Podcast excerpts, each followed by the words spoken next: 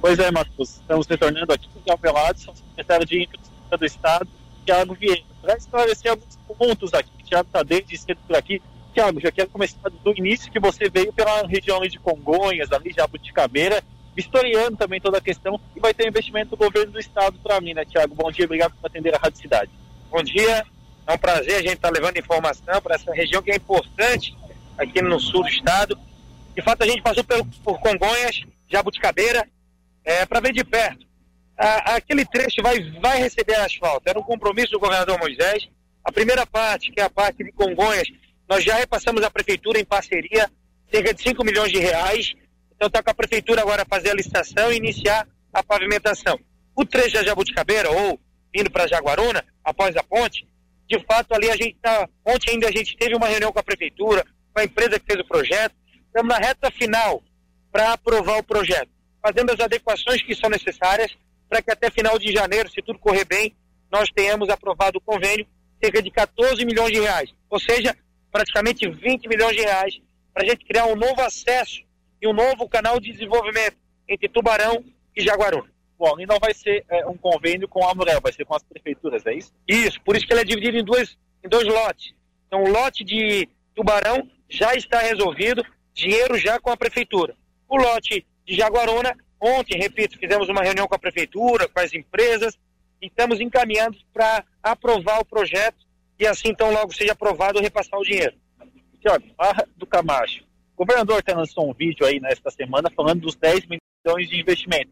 Aí muita gente questionou, pô, mas a, as duas partes da obra dão cerca de 6 milhões, coisa e tal, ainda sobra um dinheiro. É, esse dinheiro, o que, que, vai acontecer com esse retorno aí que sobra? Só para a gente, na verdade, é, alinhar a informação. O orçamento da obra, que é dividido em duas etapas, ele bateu praticamente 10 milhões, 9 milhões e pouco. A disputa da licitação fez com que houve um deságio, ou seja, houve uma economia. Essa sobra desse saldo, como em qualquer outro convênio, nós estamos predispostos a receber projetos e tão logo os projetos sejam interessantes para o desenvolvimento, e aí nessa região, pontualmente para a pesca artesanal, que é uma prioridade nossa, de fato, tendo projeto, por exemplo, que a gente já conversou né, informalmente, no outro lado do canal, nós podíamos fazer uma reurbanização do canal.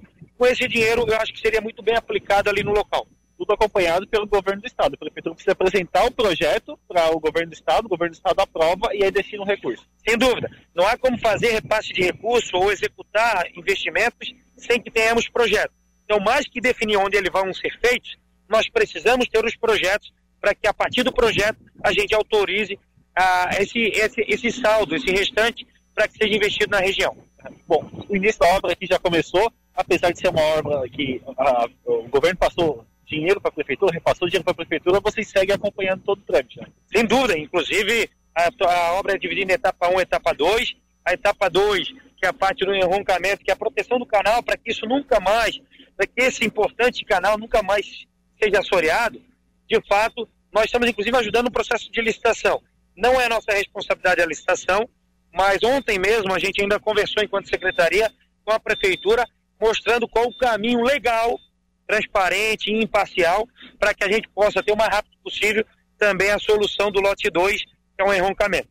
Ô, Tiago, são muitas obras aqui na região. Rodovia Agil Medeiros, questão Tubarão, Amiga em Laguna, é, a Morel está cuidando disso. Como é que está essa situação junto ao governo do Estado? Então, o governo do Estado também está acompanhando. A gente, o governador Moisés é municipalista por essência.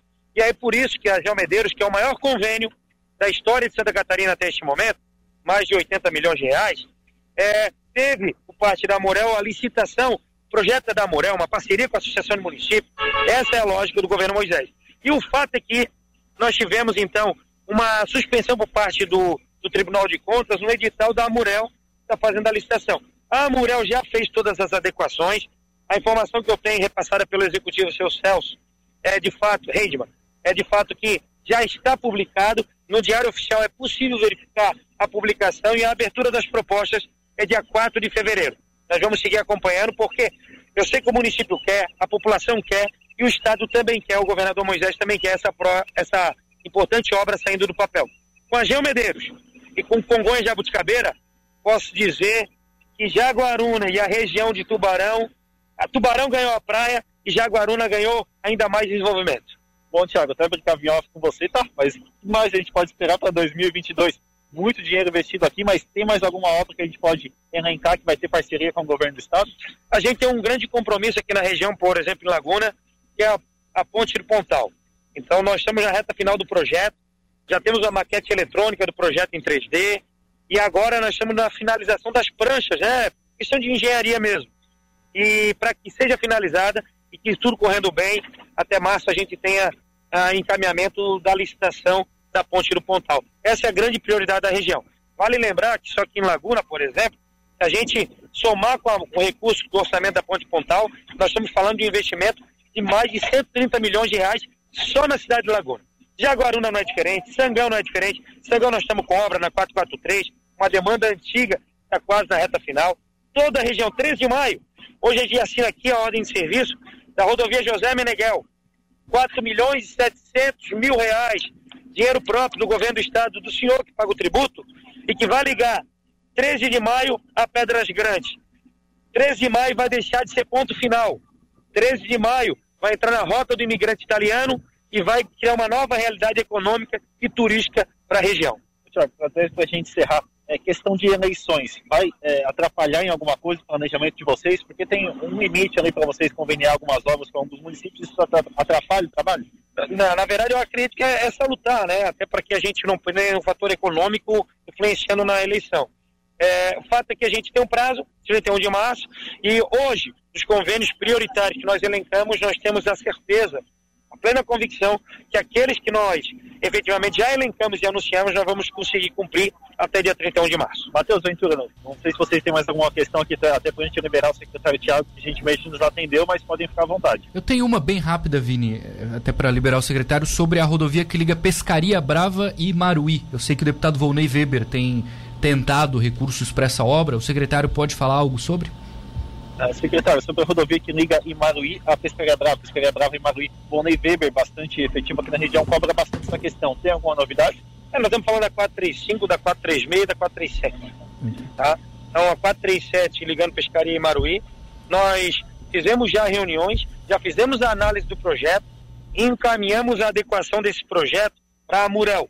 Então, nós estamos aguardando a adequação desse projeto do que precisa ser corrigido, atualizado, para que a gente possa dar prosseguimento na 437.